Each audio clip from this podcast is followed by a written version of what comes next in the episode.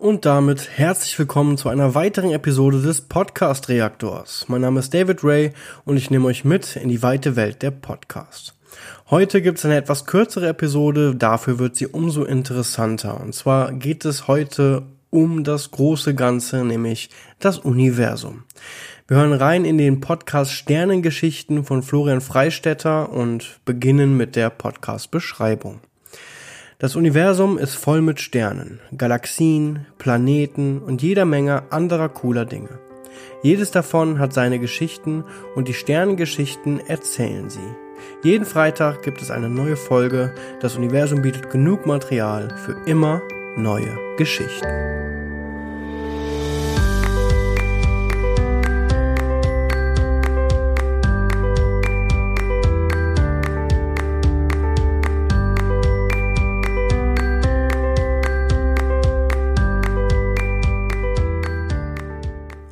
Ja, und damit herzlich willkommen zum heutigen Podcast. Das Thema Universum, tatsächlich etwas, was die Menschen ja schon immer fasziniert, also der Himmel generell. Und ähm, mich selbst fasziniert das auch immer sehr. Und das hier ist ein Podcast, der mich angesprochen hat von der Beschreibung her. Und da dachte ich, hören wir da mal genauer rein. Und in diesem Sinne würde ich sagen, legen wir los.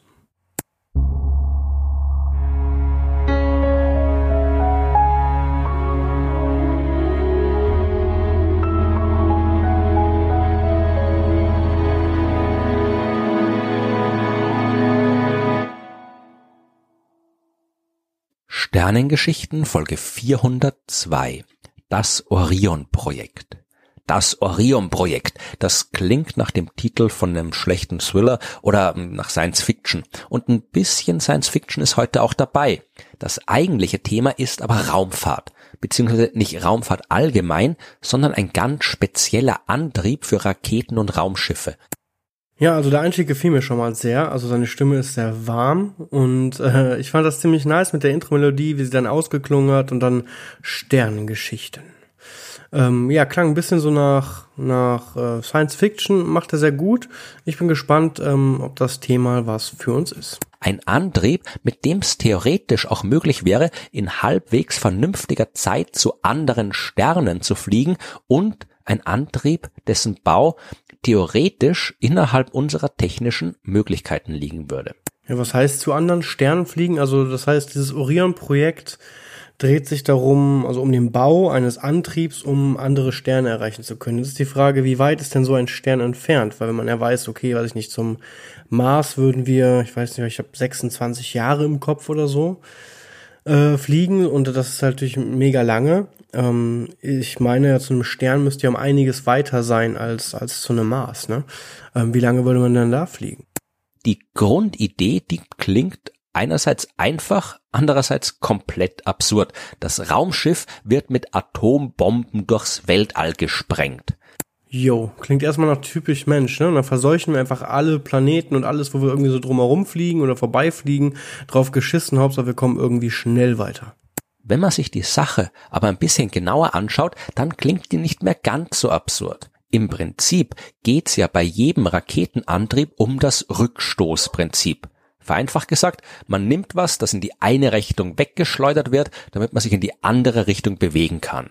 Da gibt's doch immer dieses passende Beispiel, wo ein wo ein äh, Angler auf einem Boot sitzt und hat keine Paddeln und dann wirft er Fische und ähm, er wirft die halt von hinten über Bord und bewegt sich dadurch halt in die andere Richtung, weil halt so Aktio, Reaktio, ähm, das halt ausgeglichen wird und man sich dann automatisch entgegensetzt bewegt. Das ist ja letztendlich genau diese Art von Antrieb. Bei einer klassischen Rakete sind das die heißen Gase, die bei der Verbrennung des Treibstoffs enorm schnell ausgestoßen werden, wodurch sich die Rakete dann ebenso enorm schnell in die andere Richtung bewegt. Aber das Prinzip kann man auch anders umsetzen, zum Beispiel durch Explosionen. Der deutsche Erfinder Hermann Ganswind, der hat schon 1880 so eine Idee gehabt. Er wollte Dynamitexplosionen nutzen, um ein Raumschiff im All anzutreiben wie viel Dynamit man da wohl braucht, um irgendwie so eine Rakete vernünftig antreiben zu können. Ich glaube, also so krasses Dynamit doch auch nicht, oder? Und äh, auch der Russe Nikolai Ivanovich Kibalcic, der hat zur gleichen Zeit unabhängig von Ganswind die Idee gehabt, eine Rakete durch Bombenexplosionen fortzubewegen. Der hat sich in seinem Leben immer schon durchaus intensiv mit Bomben beschäftigt. Unter anderem hat er eine gebaut, die am 1. März 1881 den russischen Zar Alexander II. getötet hat, weswegen er verhaftet wurde und zum Tod verurteilt worden ist. Bis zur Hinrichtung hat es knapp zwei Wochen gedauert und die Zeit im Gefängnis, die hat Gibalcic genutzt, um einen kurzen Artikel über Raketenantriebe mit Bombenexplosionen zu schreiben. Ob das jetzt echtes Interesse an der Raumfahrt war oder nur der Wunsch, seinen tödlichen Bomben auch noch einen friedlichen Zweck zu geben, das ist unbekannt. Ein bisschen schlechtes Gewissen war dann vielleicht auch in den 1950er Jahren dabei, als man in den USA das Projekt Orion gestartet hat. Im Bombenbauen war man da mittlerweile und leider wirklich sehr gut geworden. In den 1940er Jahren hat Amerika intensiv am Bau der Atombombe geforscht. Am 16. Juli 1945 ist die erste davon erfolgreich gezündet worden und im August hat man die neue Waffe dann in Hiroshima und Nagasaki erstmals gegen Menschen eingesetzt. Ja, im Endeffekt eine Erfindung, auf die die Menschheit auch besser hätte verzichten sollen. Dann fing das große Wettrüsten zwischen den USA und der Sowjetunion an und Atombomben waren überall. Manche Wissenschaftler haben aber nicht nur über den Einsatz der Atombombe als Waffe nachgedacht, sondern wollten diese neue und schreckliche Technik auch für andere und friedlichere Zwecke einsetzen. Stanislav Ulam zum Beispiel, der als Mathematiker einer der führenden Forscher beim Bau der amerikanischen Atombomben war. 1946 hat er die Möglichkeit eines nuklearen Pulsantriebs untersucht, was nichts anderes heißt als die Explosion von Atombomben als Schubkraft für ein Raumschiff verwenden. Ach krass, während er das so betont hat, nuklearer Pulsantrieb, ähm, kam mir auch in den Sinn, dass man diesen Begriff ja auch aus dem Science Fiction kennt. Und letztendlich ist natürlich die Art und Weise, wie das Ganze funktioniert, einfach, wenn er von Explosionen spricht. Also man nutzt quasi Explosionen und die daraus entstehenden nuklearen Impulse, um voranzukommen und sich halt in den Raum zu bewegen. Ähm, ja, krass. Also das hätte ich eigentlich vorher gar nicht so verknüpfen können. Man, natürlich muss man sich da vorher sehr gut überlegen, was und wie man das anstellt. Das allgemeine Prinzip, das sieht so aus. Zuerst kann man natürlich nicht irgendwelche Atombomben nehmen, die müssen schon speziell für diesen Zweck gebaut werden und sind im Allgemeinen kleiner als die Dinger, die man konstruiert, um Städte zu zerstören. Man will auch möglichst wenig Fallout haben, also radioaktives Zeug, das bei der Explosion frei wird. Und außerdem sollten diese speziellen Bomben auch Treibmittel ausstoßen, also Material, das mit der Explosion aus der Bombe geschleudert wird. Einerseits kann dieses Treibmittel dann einen Teil der radioaktiven Strahlung abschirmen, andererseits beim Antrieb helfen und um das geht's ja. Man nimmt also so eine Bombe und stößt die hinten aus dem Raumschiff aus, äh, ein paar Meter, ein paar Dutzend Meter weit weg. Dort explodiert die Bombe dann und das ganze Zeug, das bei der Explosion freigesetzt wird, trifft auf eine spezielle Prallplatte. Das ist ein sehr wichtiges Ding und dieses sehr wichtige Ding ist am Heck des Raumschiffs montiert, ja, also hinten. Geht es euch auch so, dass ihr euch das völlig anders vorgestellt habt? Ich habe gedacht, man, man lässt solche Bömmchen explodieren und ähm, stößt dann diese Energie nach hinten ab, damit man sich nach vorne bewegt, aber dass man das Ding abwirft, explodieren lässt und die Teilchen dann gegen eine Prallplatte stößen lässt, damit die einen wegschleudert, so in dem Sinne. Also damit habe ich echt nicht gerechnet. Diese Platte, die wird von der Wucht der Explosion getroffen. Der dabei entstehende Schub der bewegt das Raumschiff nach vorne. Die Prallplatte muss also auch in der Lage sein, diese Wucht auszuhalten. Wirkt vom Bauprinzip trotzdem irgendwie sehr primitiv. Was man dann auch noch dringend braucht, sind Stoßdämpfer. Denn äh, bei so einer Atombombe, da kann man nicht irgendwie langsam Gas geben oder die Geschwindigkeit behutsam erhöhen. Die explodiert und fertig. Die starke Beschleunigung, die dann über die Prallplatte auf das Raumschiff übertragen wird, die muss man abfangen und dämpfen, damit sie nicht die Nutzlast oder, und oder die Besatzung beschädigt. Und äh, das war's auch schon wieder, zumindest wenn es um das grundlegende Prinzip geht. Die Bombe explodiert, das Treibmittel wird ausgestoßen, trifft auf die Prallplatte und schiebt das Raumschiff an. Mit einer einzigen Bombe wird man allerdings nicht sehr weit kommen. Man muss in regelmäßigen Abständen immer wieder Bomben zur Explosion bringen. Ungefähr eine pro Sekunde, wenn man das Raumschiff auf eine vernünftige Geschwindigkeit bringen will. Man braucht also tausende Bomben, um so ein Raumschiff wirklich im Weltall anzutreiben. Eine Bombe pro Sekunde. Ist ja mal völlig übertrieben. Jetzt würde mich interessieren, wie groß denn so eine Bombe ist. Ich meine, ich habe nicht eine Rakete hat ja eine begrenzte begrenztes Gewicht, was was klar geht etc. Das heißt, tausende Bömmchen mitzunehmen, dann müssen die ja schon äh, sehr, ich sag mal, klein sein, damit das Ganze überhaupt umsetzbar ist denn da ist wirklich einiges an Masse zu bewegen. Erstmal die ganzen Atombomben, ja, die ja auch nicht unbedingt leicht sind. Und dann das ganze massive Schiff selbst. Denn was auch immer man mit einem nuklearen Pulsantrieb antreiben will, das Ding muss massiv gebaut sein. Einmal, um die ganze Belastung auszuhalten und dann natürlich auch, um eine eventuelle Besatzung vor der radioaktiven Strahlung zu schützen. Je größer man das Schiff baut, desto größer und massiver muss auch die Prallplatte sein, was aber andererseits auch heißt, dass das Schiff dann noch effektiver beschleunigt werden kann. In dem Fall ist also ein massives Schiff nicht unbedingt ein Nachteil. Wie gesagt, das Prinzip ist nicht so wahnsinnig kompliziert. Es spricht wissenschaftlich gesehen nichts dagegen, dass das alles so funktionieren kann. Und genau deswegen hat man in den 1950er Jahren auch angefangen, dieses Prinzip ernsthaft zu erforschen. Zuerst bei der Firma General Atomics, die ist im Wesentlichen gegründet worden, um neue Methoden für die Nutzung von Atombomben und Atomenergie zu finden. Äh, viele der Forscher, die beim Bau der Kernwaffen mitgearbeitet hatten, die waren auch an dieser Forschung beteiligt und eines der Projekte war ein nuklearer Pulsantrieb. Man hat da große Pläne gehabt. Man wollte bis 1965 zum Mars fliegen und bis 1970 noch weiter hinaus ins Sonnensystem bis zum Saturn. Äh, kurze Zeit später ist tatsächlich das erste künstliche Objekt durchs All geflogen. Allerdings nicht mit Atombomben angetrieben, sondern der sowjetische Satellit Sputnik und die USA hat angefangen ein bisschen hektisch zu werden, um nicht den Anschluss in der Raumfahrt zu verlieren. Das Verteidigungsministerium hat jede Menge Raumfahrtforschung gefördert, unter anderem auch den nuklearen Pulsantrieb von General Atomics, der mittlerweile den Namen Projekt Orion bekommen hat. Aber daraus geworden ist dann nicht sehr viel, nehme ich an. Weil bis heute wüsste ich nicht, dass so ein Antrieb, äh, ja, ich sag mal, regelmäßig genutzt werden würde. 1958 hat das Verteidigungsministerium die Forschung am Atombombenantrieb selbst übernommen und man hat sogar ein echtes Modell gebaut. Im November 1959 ist das immerhin 100 Meter hoch geflogen und natürlich nicht von echten Atombomben angetrieben worden, sondern mit ganz normalen Sprengstoff und das Ding war auch nur 120 Kilogramm schwer. Aber es ist geflogen und man hat demonstriert, dass das Prinzip wirklich funktioniert. Vor allem haben jetzt auch all die, die das ganze Projekt für kompletten Quatsch gehalten haben, direkt sehen können, dass es prinzipiell machbar wäre.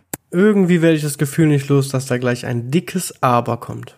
1959 ist dann die Forschung am Projekt Orion an die militärische Air Force gekommen.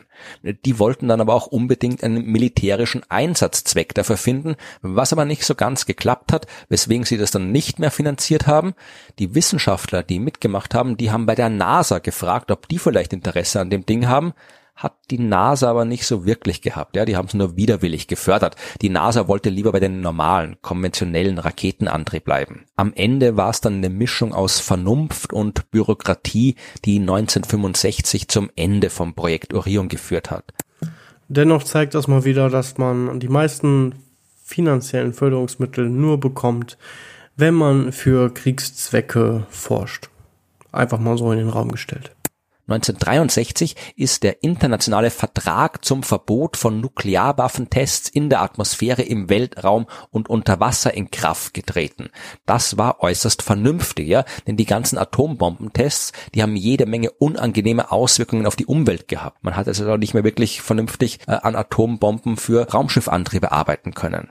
Und dann gab es auch noch bürokratische Streitigkeiten. Ja, die Air Force vom Verteidigungsministerium, die wollte nur mitarbeiten an dem Ding, wenn die NASA richtig viel Geld in das Projekt steckt. Die NASA wollte aber lieber richtig viel Geld in ihr Apollo-Programm für den bemannten Flug zum Mond stecken und hat die Finanzierung für das Orion-Projekt 1964 komplett gestrichen und 1965 ist das ganze Projekt dann auch offiziell beendet worden.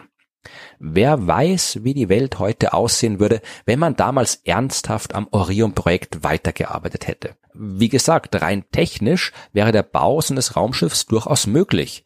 Äh, die Saturn V Raketen zum Beispiel, mit der man in den 1960er Jahren Menschen ja wirklich ins All und bis zum Mond gebracht hat, äh, die waren ja auch nicht viel weniger kompliziert. Die Saturn V, die hat eine gesamte Masse von 3000 Tonnen ein Orion-Raumschiff, je nach Bauart irgendwas zwischen 100 und 4000 Tonnen.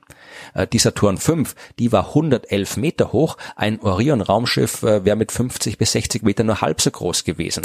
Also ich finde es unfassbar interessant, einfach mal solche Fakten zu hören, ne? dass diese äh, Saturn V so viel größer äh, war als eine Orion-Rakete gewesen wäre oder generell, ähm, wie so die Unterschiede sind und was ähm, ja wissenschaftlich möglich ist. Also ich finde, ähm, das kriegen wir hier sehr kompakt auf dem Tablett serviert. Also wirklich sehr, sehr interessant. Und im Gegensatz zu den knapp 50 Tonnen Nutzlast, die die Saturn auf den Mond bringen konnte, hätte man mit Orion weit über 1000 Tonnen auf dem Mond transportieren können. Ja, man hätte eine Mondstation hinbauen können und nicht einfach nur ein paar Leute zum Rumspazieren hinschicken. Ja, okay, das ist eine krasse Aussage. Das heißt, mit diesem Art, ähm, mit diesem nuklearen Impulsantrieb wäre man also in der Lage, so viel Material, ich glaube, er hat gesagt, gesagt 1000 Tonnen, ne? also so viel Material da hoch zu, ähm, zu bringen, dass man da eine Station aufbauen könnte. Und das ist natürlich ähm, schon eine krasse Hausnummer. Also vielleicht ja doch relevant, äh, so eine Art Antrieb mal ähm, zu bauen und vielleicht auch zu verwenden. Wobei die Atomstrahlung halt dann noch wäre. Man hätte mit Orion auch zum Mars fliegen können oder sogar zu einem anderen Stern. Je nachdem, wie man dann so ein interstellares Orion-Schiff gebaut hätte, hätte man damit das nächstgelegene Sternsystem Alpha Centauri in 100 bis 1000 Jahren Flugzeit erreichen können. Meine, das ist immer noch lang, ja, länger als ein Mensch lebt. Aber wenn man jetzt nicht Zehntausende oder Hunderttausende Jahre unterwegs sein will und wenn man sich auf technisch machbare Lösungen beschränkt, ja, und nicht irgendwelche Science-Fiction-Konzepte von Warp-Antrieb oder Wurmlöchern äh, in Betracht zieht, ja, dann ist der nukleare Pulsantrieb die beste und einzige Lösung, die wir für so interstellare Raumfahrtprojekte haben. Vor allem, wenn man einen Antrieb baut, der mich jetzt in, weiß nicht, 120 Jahren zum ähm, Alpha Centauri bringt, also ins nächstgelegene äh, Sternsystem, dann muss ich mich ja darauf verlassen, dass dieser verkackte Antrieb über 100 Jahre oder dann 120 genau wirklich seinen Dienst tut und funktioniert. Oder ich muss alles dabei haben, von Techniker bis links, die das Ding reparieren und instand halten können und eine neue Generation anlernen können, das zu tun, weil die, die da hochfliegt, wird nicht die sein, die da ankommt. Ähm, ja, crazy. Natürlich wäre so ein interstellares Raumschiff immer noch enorm teuer und kompliziert, viel teurer als äh, mit einem Orion-Schiff zum Mond zu fliegen. Der Bau so eines interstellaren Raumschiffes, der hätte damals ein paar hundert Milliarden bis Billionen Dollar gekostet und trotz der prinzipiellen technischen Machbarkeit wären immer noch genug Probleme übrig geblieben. Äh, wenn man von der Erde aus startet, dann wäre es zwangsläufig zu einer radioaktiven Verseuchung der Atmosphäre gekommen. Nicht jetzt so, dass wir alle sterben hätten müssen, aber auch nicht so, dass es komplett unbedenklich gewesen wäre. Und wenn was, wenn irgendwo bei der ganzen Sache ein Unfall passiert, das ist schon tragisch genug, wenn es bei einer normalen Rakete passiert, was ja leider wirklich mehrmals in der Geschichte der Raumfahrt äh, passiert ist. Wenn es jetzt aber einem Raumschiff passiert, das tausende Atombomben an Bord hat, dann wird's wirklich unangenehm. Und dann kommt man eben bei der ganzen Sache nicht umhin, unzählige Atombomben zu bauen. Das stimmt, das ist natürlich eine riesige äh, Gefahrenquelle, wenn man so einen, ähm, ja, so einen Startversuch wagt und dann geht das Ding einfach in die Luft und da drin sind einfach tausende von Atombomben und äh, verseuchen einfach mal die gesamte, keine Ahnung, Kontinente, vielleicht sogar weltweit, ich weiß nicht genau wie, aber tausende Bomben, die müssten ja eigentlich eine weltweite Katastrophe auslösen, oder? Ja, da müsste man einen Antrieb machen, womit man erstmal, weiß ich nicht, äh, ein paar tausend Kilometer von der Erde wegkommt und dann den äh, nuklearen äh, Antrieb startet, um halt genau das zu vermeiden. Aber wenn es dann die Hose geht, ist der ganze Kram auch einfach weg, ne? Oder fällt auf uns zurück. Also wie man es macht, ist es äh, schon nicht einfach die wären zwar für einen friedlichen Zweck vorgesehen, aber Menschen sind eben Menschen und Menschen sind auch manchmal sehr dumm. Das ist tatsächlich auch nochmal ein sehr wichtiger Punkt. Klar, wenn man da eine Firma hat oder irgendetwas, was tausende von kleinen Atombomben baut, ist das natürlich ein unnormal großes Sicherheitsrisiko weltweit. Ne? Wenn das Ding, wenn die die Dinger geklaut werden oder in die falschen Hände geraten oder so, dann kann ja da schon einiger, ähm, ja, einiges an Schundluder getrieben werden. Ne? Ähm, ja, Menschen sind dumm, wie er schon sagt. Wer weiß, was uns eingefallen wäre, wenn wir all diese Bomben wirklich gebaut hätten. Das Projekt Orion ist ein faszinierendes Stück Raumfahrtgeschichte und die Technik, die ist heute immer noch so korrekt, wie sie es damals war. Wenn wir wollten, könnten wir immer noch per Atombomben durchs All und zu den Sternen fliegen. Aber vielleicht ist es auch ganz gut, dass wir die Sache in den 1960er Jahren sein. Ja, das war's auch mit der heutigen ähm, wirklich kurzen Episode. Ähm, ich hoffe, es hat euch trotzdem gefallen. Es war mal ein völlig anderes Thema hier um den nuklearen Impulsantrieb, also generell um die Raumfahrt und der Podcast Sterngeschichten ähm, ist tatsächlich, glaube ich, ein, ein Podcast, der sich an Fans oder an Interessierte für dieses Thema äh, richtet und, glaube ich, sehr, sehr viele interessante Beiträge bietet, weil wir sind hier jetzt ähm, schon bei 402 Episoden dieses Podcasts. Das ist einfach eine wahnsinnige Leistung, auch so viele Episoden zu ähm, produzieren und Florian Freistetter ist nicht nur in seinem Podcast Sternengeschichten zu hören, sondern ihr könnt ihm auch auf Instagram folgen. Gebt einfach Florian Freistetter bei Instagram ein, dann werdet ihr ihn schon finden. Oder guckt in den Shownotes meines Podcasts, dort habe ich ihn verlinkt. Ansonsten fand ich den Podcast ziemlich interessant. Ist natürlich ein Thema, was jetzt nicht jeden zu 100% anspricht. Ich finde sowas ähm, immer mal wieder sehr interessant. Ähm, ich habe ein bisschen was gelernt, es hat Spaß gemacht und ja, nächste Woche hört ihr den nächsten Podcast, die nächste Episode vom Podcast Reaktor um 8 Uhr donnerstags und ja, bis dahin.